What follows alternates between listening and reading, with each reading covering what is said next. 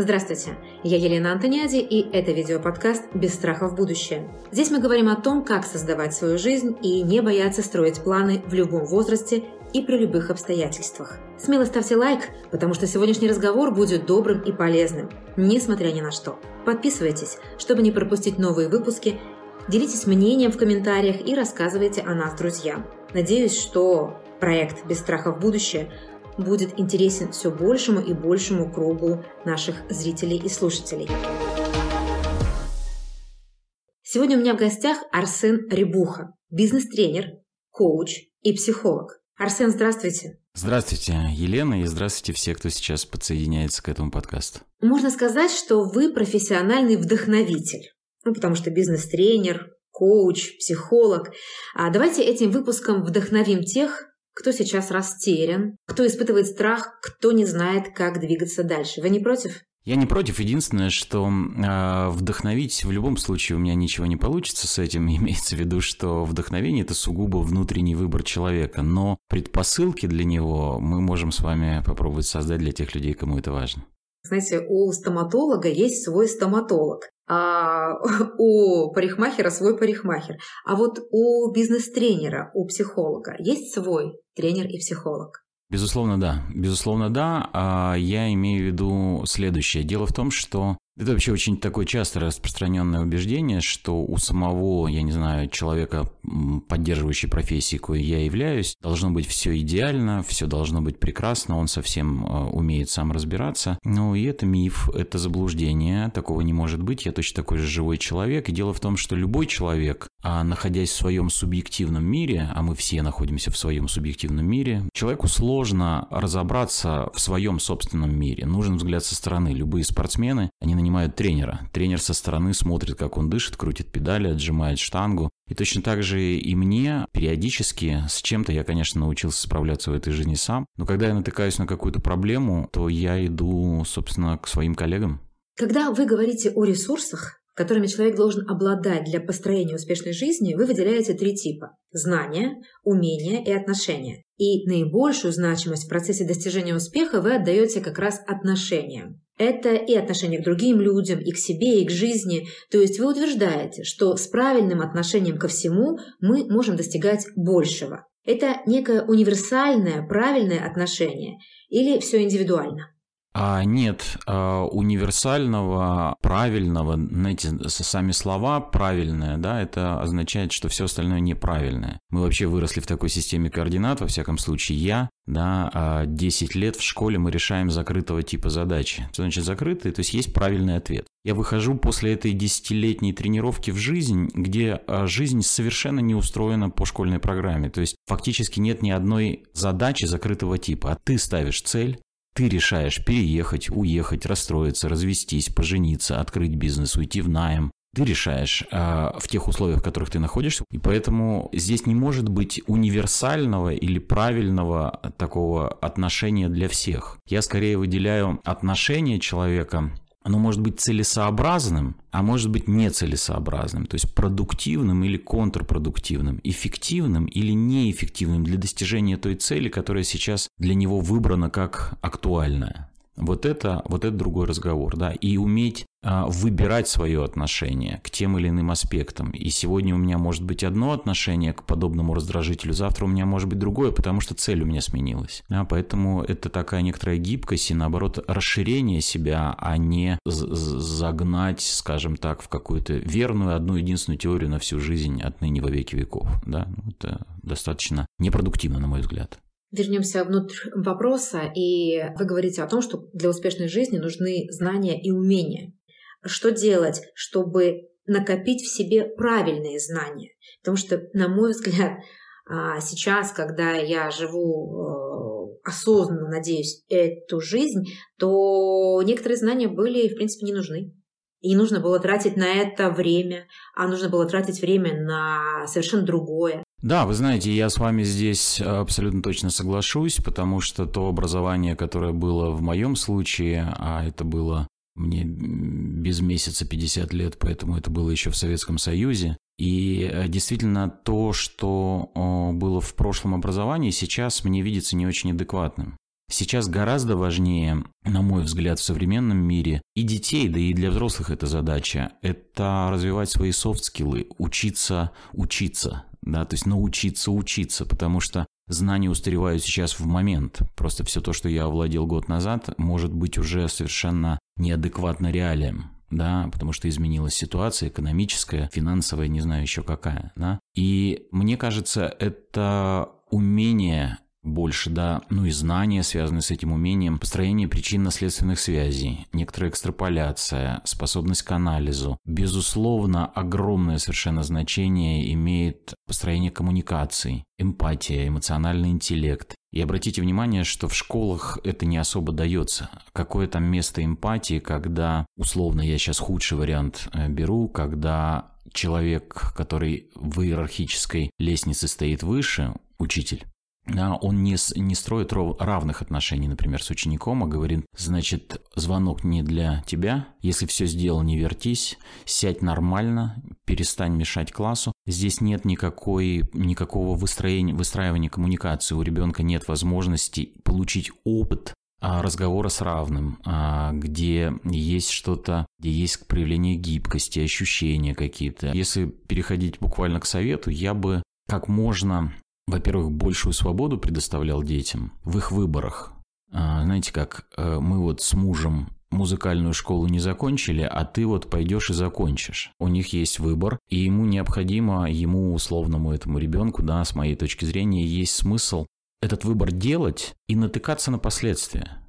Но последствия должны быть естественные. Что значит естественные? То есть, если я бросаю заниматься пианино, искусственные последствия – это наказание или лишение родителей меня чего-то да, то есть, ах так, тогда ты не получишь, да, если ты не выполняешь наши требования. Естественные последствия это то, что, отказываясь от этого, я лишаюсь вот этой коммуникации, я лишаюсь вот этого, этой секции, этих друзей. Иду в школу одни последствия, не хожу в школу другие последствия. То есть человеку есть смысл с детства в безопасных условиях, и достаточно безопасным, потому что родители все равно рядом, да, пережить свои выборы, и мозг развивается натыкаться на последствия. Я лишаюсь чего-то, я не часть чего-то становлюсь, я часть чего-то становлюсь. Меня кто-то уважать начинает или наоборот от меня отказываются какие-то люди. И вот это здорово развивает ребенка. А он выходит в эту жизнь, собственно, подготовленный к ней, потому что жизнь ровно так и устроена. Дать ребенку полную свободу выбора, свободу оказаться победителем в своем выборе или э, проигравшим. А с дисциплиной как? на мой взгляд, вот где-то можно упустить дисциплину. Вот очень тонкая грань, и сейчас да. родители сталкиваются с тем, что давая свободу, они теряют возможность обладать э, отношениями, где есть дисциплина. Безусловно, безусловно, это так, и свобода это не равно вседозволенность, конечно же, да, и есть какие-то а, рамки, да, ограничения. Мы живем во взрослой жизни тоже в ограничениях, они существуют. Это законы страны, это, не знаю, законы перехода улицы. Да. Этих законов очень много. Поэтому человеку есть смысл жить в этих рамках, но никогда протоколирован или там за каждый шаг прописан, что ты должен делать, что надо делать. Вот они должны вот иметь какую-то такую грань свободы. И, ну, например, я точно, а, если говорить про меня как про отца, а, я точно совершенно вмешаюсь в жизнь ребенка, когда я вижу, что он делает что-то, что вредит ему вредит, ну, условно, 14 лет, и я заметил, что он курит вейп где-то с друзьями, там что-то. Да, это вредит. И он не может этого понять. А его осознанности на это не хватает. И я здесь применю насилие. Мне необходимо здесь его ограничивать. Поэтому я знаю, во всяком случае, для себя, где я вмешаюсь в жизнь человека, а где нет. Но в любом случае, даже если я вмешиваюсь в его жизнь, в те моменты, когда я считаю, что не могу позволить ему здесь быть полностью предоставленным себе, это угроза для него, для здоровья, для эмоциональных его чувств и так далее, психического здоровья, то в этот момент, даже если я вторгаюсь в эту жизнь, я вторгаюсь в нее э, тепло. Это очень важно. То есть я не наказываю, я не кричу. Это излишнее насилие доминирование, крик, запугивание это, э, это не на здоровье. Да, я спасу его сейчас от вейпа, но я сделаю его неуверенным, боящимся людей, одиноким э, и человеком, который, который живет в ощущениях, что его никто не понимает. И в этот момент у меня большой вопрос, что больше навредит человеку в жизни, вейп или э, вот такая, да. Поэтому, конечно же, стремлюсь разговаривать, стремлюсь поддерживать, стремлюсь понимать его чувства. Потому что когда он во дворе говорит о том, что они мне предложили, и они все смеялись и говорили, ты как маленький ребенок, я понимаю его чувства. Он вейп взял не потому, что он плохой парень. Ему было страшно не взять. Да, и он в эти в свои годы не мог противостоять восьми людям, которые над ним смеются. Арсен, конечно, мы с вами застали советское время, и там жизненный путь у советского человека был более-менее понятен. Университет, работа, семья. Сейчас люди заново изобретают свою траекторию. Вы пользуетесь термином ВУКа-мир. Это английская аббревиатура из четырех слов, и я ее расшифрую для наших зрителей и слушателей. Нестабильность, неопределенность, сложность, неоднозначность. Этот термин характеризует нестабильность и неопределенность нашего времени. Как думаете, может быть, уже пора привыкнуть к постоянной неопределенности и называть это новой стабильностью? Да, совершенно верно. Вы знаете, даже последние э, пару лет уже появилась другая аббревиатура, если мне не изменяет память, э, Данимир. Кажется, так а, звучат тоже эти четыре буквы. Я сейчас дословно не вспомню перевод каждой из этих буквок. Хрупкий, то есть нестабильный, а, заменено на хрупкий и, и так далее. То есть еще более усугубился VUCA World, который вы только что расшифровали, в еще более слабую предсказуемость, еще более вот такую ветхую перспективу в этот момент. То есть хаос и турбулентность пока только нарастают то есть геометрической прогрессии, да, до, условно, в год пандемии мы думали, ну вот, какой еще может быть кошмар случится, сейчас мы понимаем, а можно пандемию вернуть, э, как бы это, это все спокойно теперь, да, вот, и поэтому действительно, а, мне кажется, то, что вы говорите, что единственная постоянная сейчас величина – это изменение это изменение, и их скорость, она только увеличивается, амплитуда только увеличивается. Мы, к сожалению, цепляемся очень сильно за, за стабильность за... Ну, то есть у человека спроси, ты стабильно хочешь жить или нестабильно? Ну, стабильно ответит. Но как подстраиваться? Ведь подстраиваться-то надо. А, я могу констатировать про себя, что я достаточно сильный человек, и даже мне тяжело. А люди есть э, послабее меня, и я руковожу большим количеством людей, и я знаю, что они смотрят на меня мы все не можем сейчас адаптироваться. У вас есть какой-то для нас совет для всех?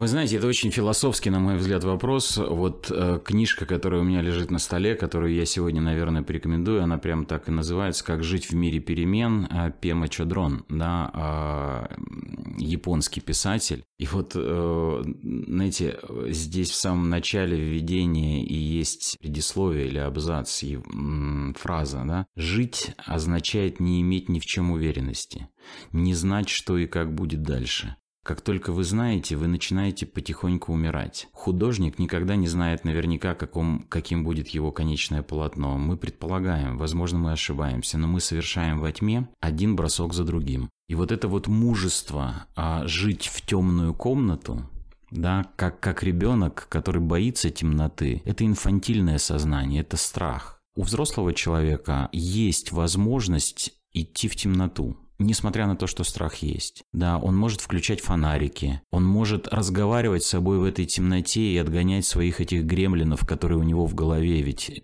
гремлинов в темноте не видно. Да, его может и не быть. Знаете, есть такая фраза «не бойтесь будущего, оно не настоящее». Мне кажется, это очень хорошая фраза. Оно не настоящее, оно ведь придумано. Да, мы предполагаем, но наверняка мы не знаем, что будет через месяц или через год.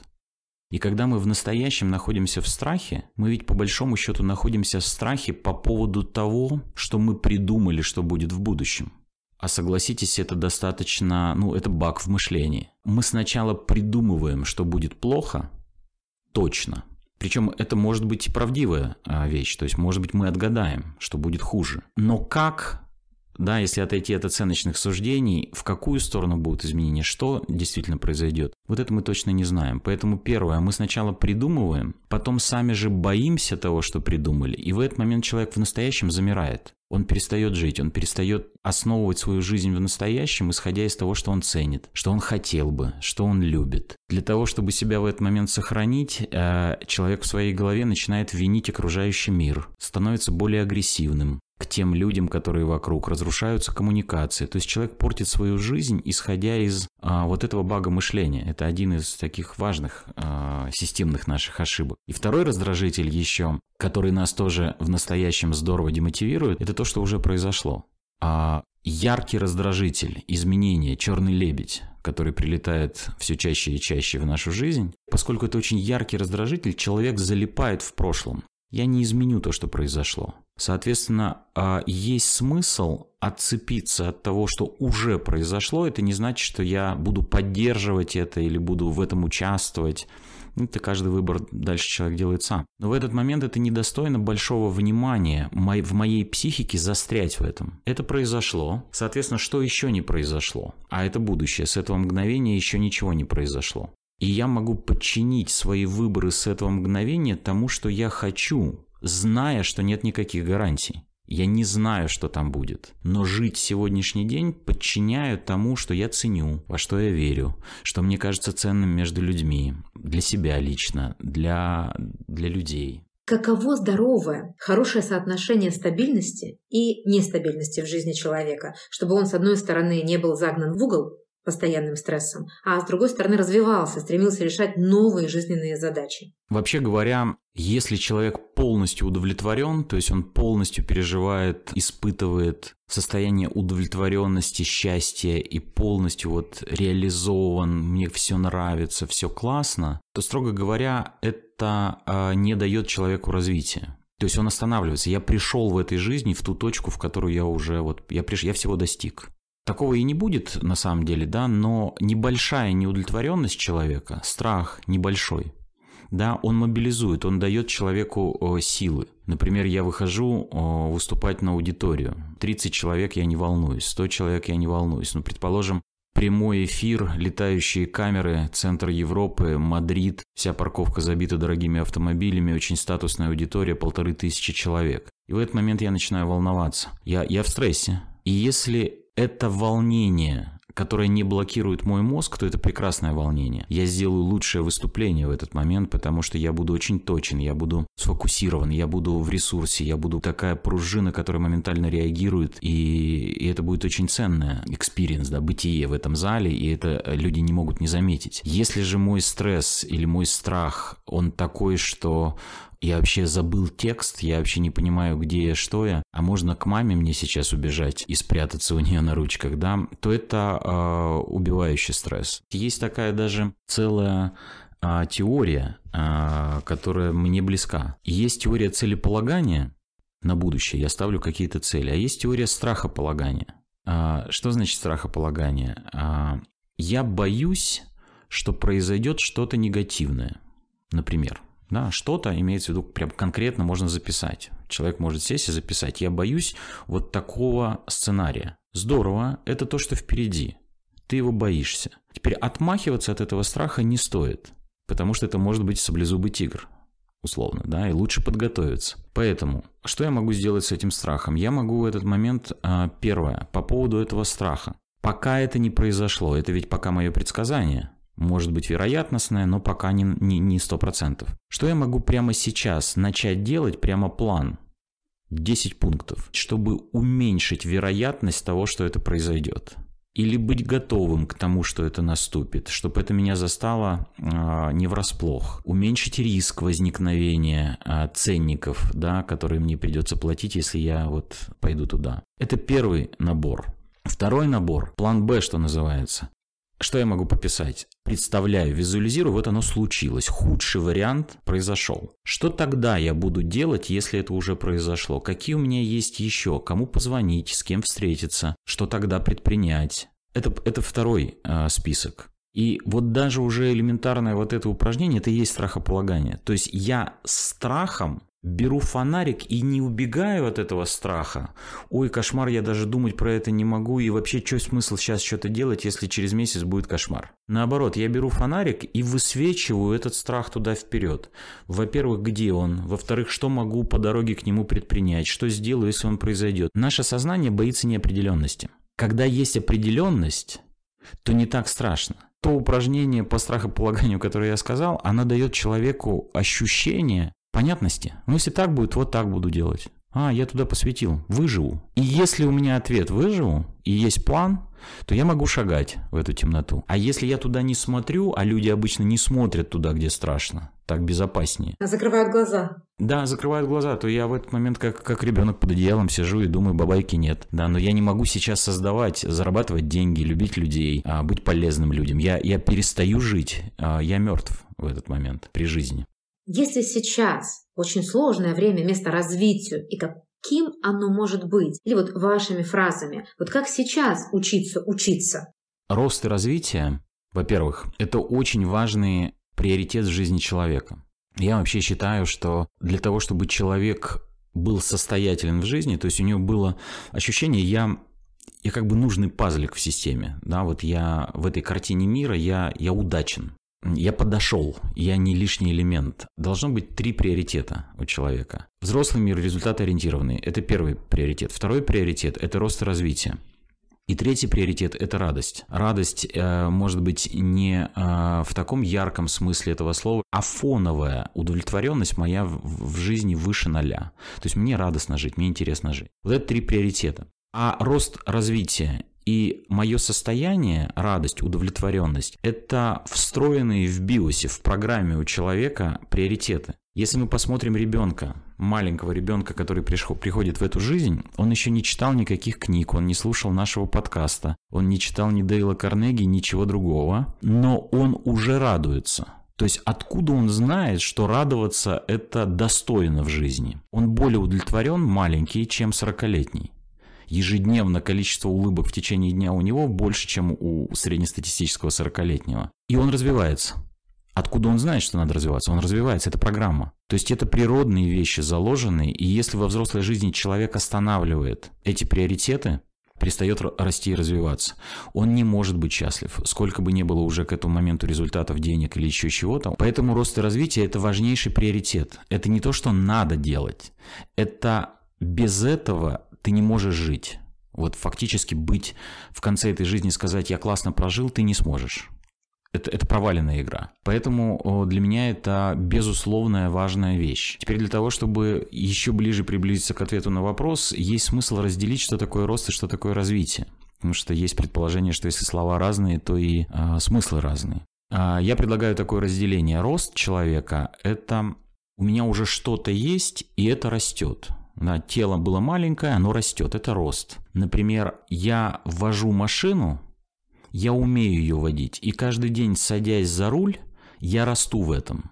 Потому что первый месяц мне было тяжело перекресток миновать, через 10 лет я уже музыку меняю, разговариваю и бутерброды ем за рулем, я, я расту. То есть каждый час практики увеличивает скорость прохождения нейронов по поводу этого, этой задачи. Вот это рост ускорение да, движения нейронов по нужной сети. Пианист э, шевелит так пальцами на этом фортепиано, что я не понимаю, как это возможно. Да, он просто вырос. А развитие – это создание новых нейронных связей. То есть, предположим, я не умею играть на пианино, вообще не знаю, как этими пальцами по ним. И я иду учиться играть на пианино. Вот в этот момент мой мозг развивается. Когда я научился, дальше он начинает расти в этом вопросе. То есть я бы предложил вот людям действительно задуматься, а, скорее всего, в том, что мы уже делаем, мы растем ежедневно. То есть если мы это делаем снова, практика, часы, наезд, налет увеличивается. Задайте себе вопрос в этот момент, последнее время развиваюсь ли я? Создаются ли у меня новые нейронные связи? Захожу ли я туда, где я, ой, да там черт ногу сломит? Вот если захожу, развиваюсь. Это полезно и для результата, и это полезно для субъективного ощущения, что я нужный и, и, и правильная часть природы. Да? Если цветок растет, он, он удачен. Если цветок вянет или стагнирует, он часть природы отмирающий. Вот э, такая аналогия и про человека.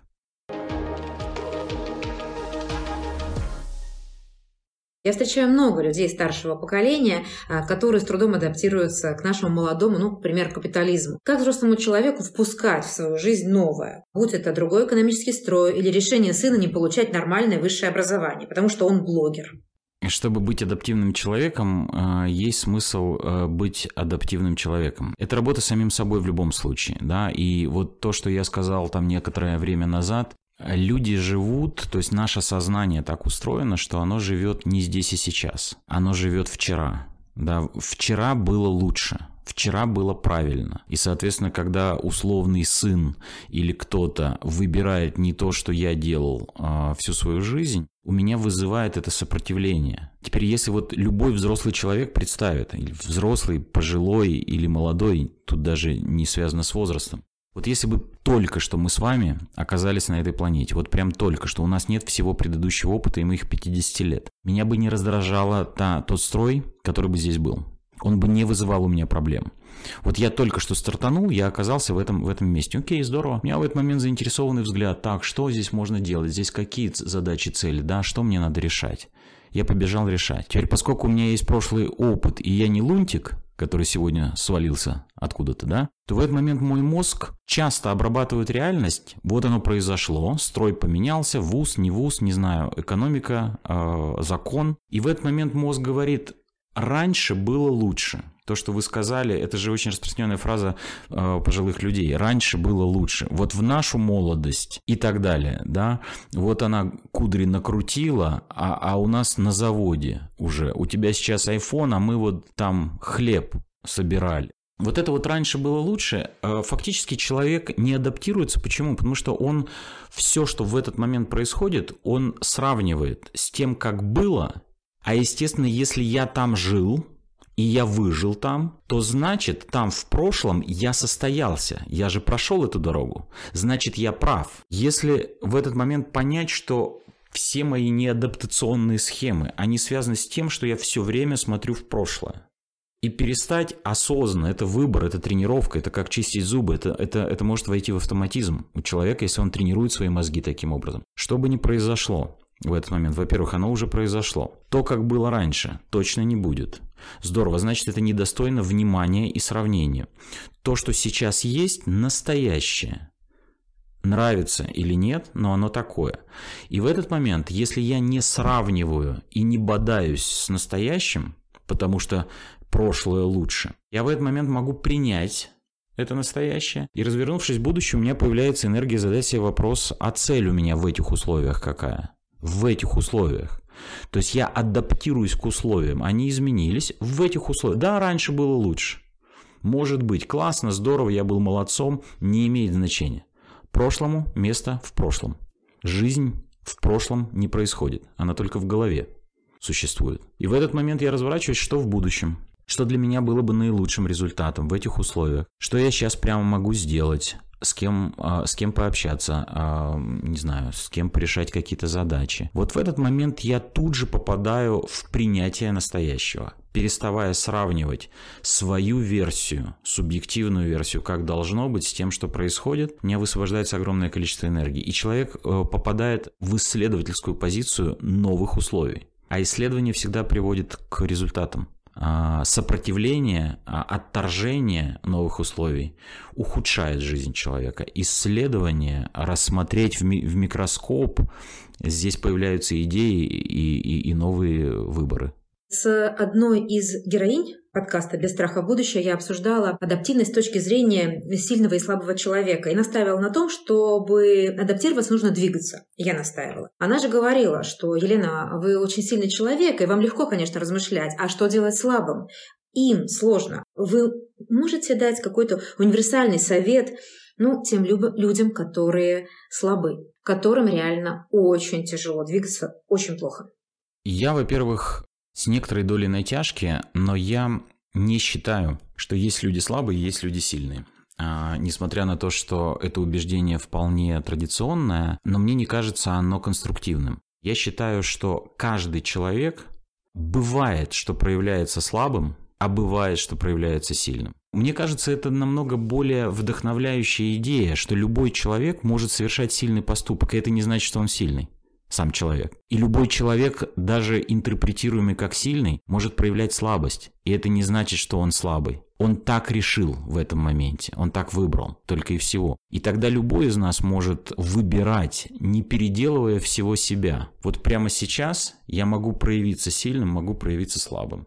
Выбор мой об этом говорит. И тогда, а, собственно, я выбираю, я могу быть напуганным мальчиком, И тогда, э, как говорила ваша собеседница, а я в этот момент никуда не побегу. Я правда поплачу. Я правда э, пожалуюсь своему близкому человеку. Я позволю себе проявиться слабым. Я могу остановиться. Мне не обязательно сейчас бежать. Наверное, для этого нам печаль ведь и дается, а для того, чтобы остановиться и поосознавать что-то. Злость ведь тоже дана нам для чего-то.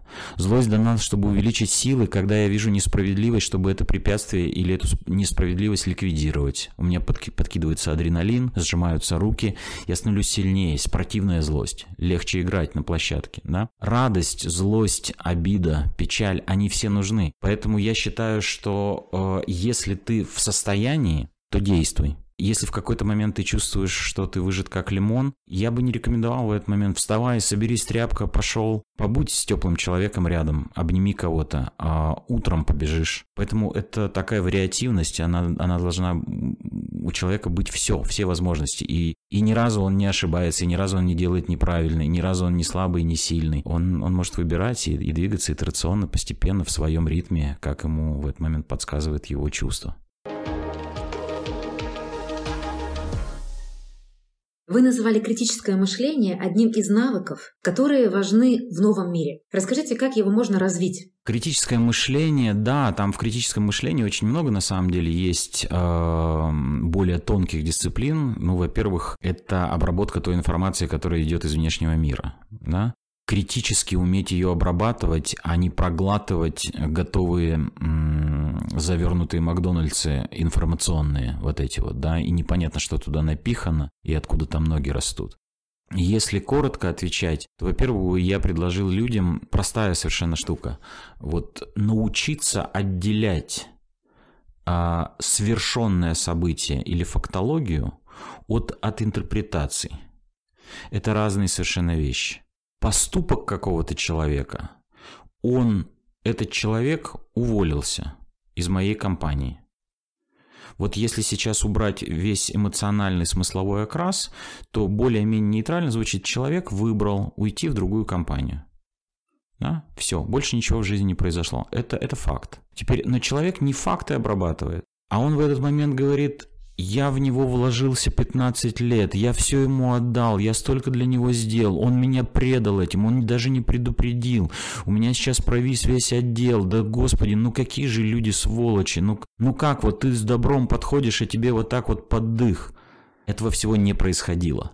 Это твоя интерпретация и эмоционально-смысловой окрас переходу человека из одной компании в другую компанию, из одной семьи в другую семью, условно. Поэтому о, это такой тренажер ежедневно, да, если можно прямо конкретно совсем, один раз в день. Я предлагаю каждому человеку в любой ситуации вот прямо сесть, остановиться на секундочку и задать себе вопрос, что здесь факт, а что моя интерпретация. И вот если начинать хотя бы один эпизод в жизни ежедневно обрабатывать, так, стоп, вот событие. Все остальное я придумал, по большому счету. Что такое интерпретация, я это придумал. И тогда я могу придумать все, что угодно, и придумывать другое, и под дождем я могу улыбаться, радоваться жизни и напевать песенку кота Леопольда условно. Вы вот сейчас сказали, да, там а, раз в день задай себе вопрос, сидишь в ресторане, подумай, идешь проговори с собой. Вот это очень важный навык. Вот я говорю, а, разберитесь в себе сами, поговорите с собой сами. Есть что-то практическое, очень простое, что вы порекомендуете. Когда разговаривать с самим собой? Утром, пока ты находишься, к примеру, в душе, когда ты ешь, Э, просто сесть в кресло, откинуться и начать разговаривать с собой. Вот мне думается, что навыка разговора с самим собой а, сейчас не сформирована у большой массы людей. Я думаю, что можно разговаривать с самим собой без календаря, без, без плана, да, и вообще даже если ты так не решишь, ты все равно будешь разговаривать с самим собой. Поэтому есть смысл не просто разговаривать, а целесообразно разговаривать. И если Э, это утро, то я рекомендую или даже пописать, потому что я рекомендую думать письменно. Это полезней. Утренние вопросы. Утренние вопросы лучше направить на будущее. То есть задать себе вопрос, что я намерен сегодня создать, каким человеком я проживу сегодняшний день. Если я понимаю, что я очень часто напуган, или я не очень смелый человек, я так себя интерпретирую, то где сегодня два раза я рискну? Если бы я был очень смелым человеком, то как бы я прожил сегодняшний день? То есть сделать перспективу сегодняшнего дня утренним разговором с собой не такой, какая она была бы, если бы я такого разговора с собой не, не, не, провел. Вечером, отходя ко сну, есть смысл некоторую рефлексию по поводу предыдущего, ну то есть по поводу дня, за что я себе благодарен, что у меня сегодня получилось. Это не значит, что это идеально получилось, но что там был конфликт, я хлопнул дверью, то есть не, не здорово все в конце концов вырулилось. Но я вечером найду за что себя поблагодарить. Я хотя бы сказал вслух, ведь раньше я бы вообще промолчал. Этот конфликт случился потому, что я сказал, стоп, со мной так не нужно разговаривать. А раньше я всегда замалчивал это. Я горд, что я нашел в себе силы сказать, да, пока не довел это до конструктивного русла, но я благодарен себе, что я не промолчал в этом моменте. Чтобы я мог в будущем, если завтра такое произойдет, еще добавить уже к тому, чему я сегодня научился. Вот такие разговоры, они дают спокойствие спокойствие и ощущение, что я за этот день чуточку, но развился, чуточку стал больше, сильней. Вот, поэтому утренние и вечерние вопросы я бы вот такие бы себе задавал. Ну и еще, наверное, когда есть смысл э, остановиться и не быть в этом забеге диком, то есть встать на паузу и поговорить с самим собой, это когда случилась сложность, то есть я воткнулся в препятствие, хоть днем, хоть в обед, хоть ночью, да, бам, и результата нет. Бам и тупик.